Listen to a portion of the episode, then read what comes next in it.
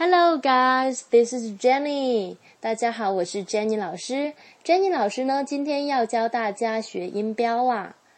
嗯，很多人会问我们为什么要学习音标呢？因为学好了音标，你可以认识很多很多不会读的单词，不但可以提高自己的单词量，而且呀，对自己的阅读水平的提高也是很有帮助的。今天我们要学习的是有元音。The front vowel 前元音 e e。首先我们要学习到的是 e 它的发音方法。把你的前舌抬起，舌端抵着下齿，前舌的中部呢要把它抬得最高。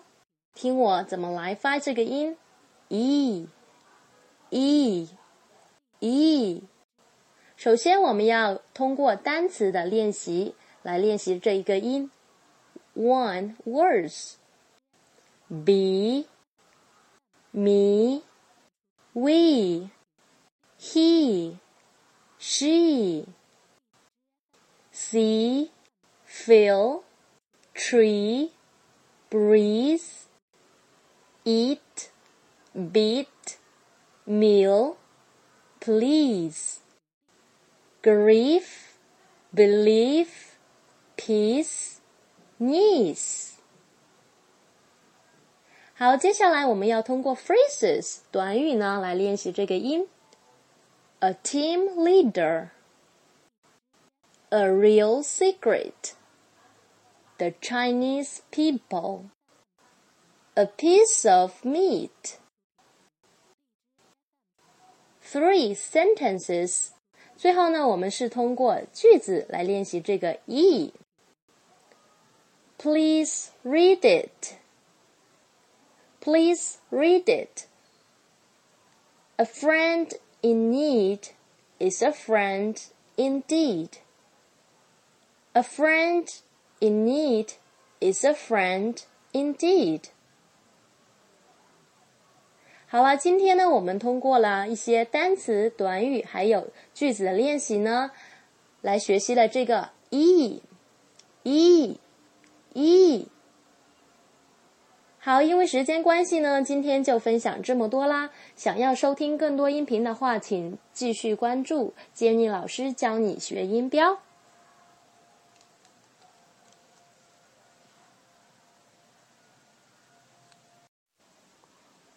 Hi guys, this is Jenny. Welcome to my class. 大家好，我是 Jenny 老师，欢迎来到 Jenny 老师教你学音标。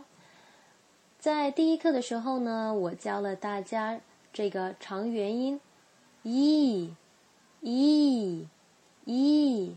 那在我们今天的 Lesson Two Exercise for E，我们今天呢主要是通过一个诗歌来练习 e e e。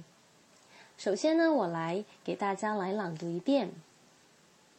See the breeze teasing the tree, waving the leaves or shaking them free, tossing the fleece of sheep that keep on peacefully feeding, half asleep.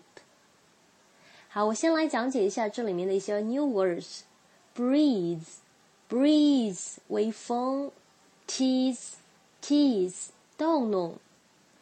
Weave weave 编织织毛衣的那种编织，toss toss 使什么摇摆起来，fleece fleece 羊毛相当于 wool，feed feed 为什么食？在这里呢是指吃草，asleep asleep 睡着。那这一个诗歌呢都是用来练习我们前面的一个音 e e。那我现在呢，再慢慢的来朗读一遍，大家要听清楚里面的 e 的发音哦，还有一些语调上面的变化。See the breeze teasing the tree, waving the leaves or shaking them free, tossing the fleece of sheep that keep on peacefully feeding, half asleep。现在呢，我要加入一点点的情感在里面。 See the breeze teasing the tree waving the leaves or shaking them free, tossing the fleece of sheep that keep on peacefully feeding, Have a sleep。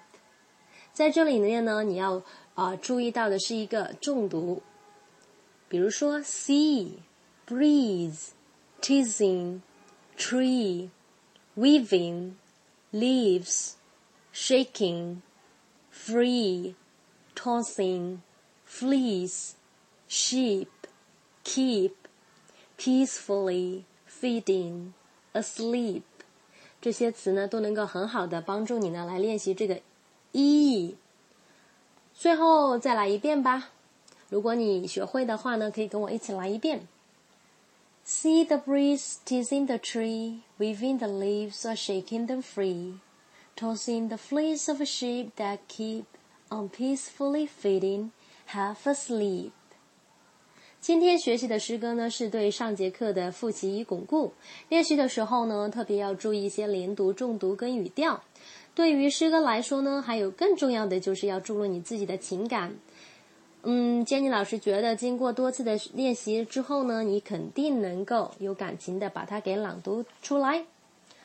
Okay, so if you will learn something from this audio, you can subscribe to Mama channel.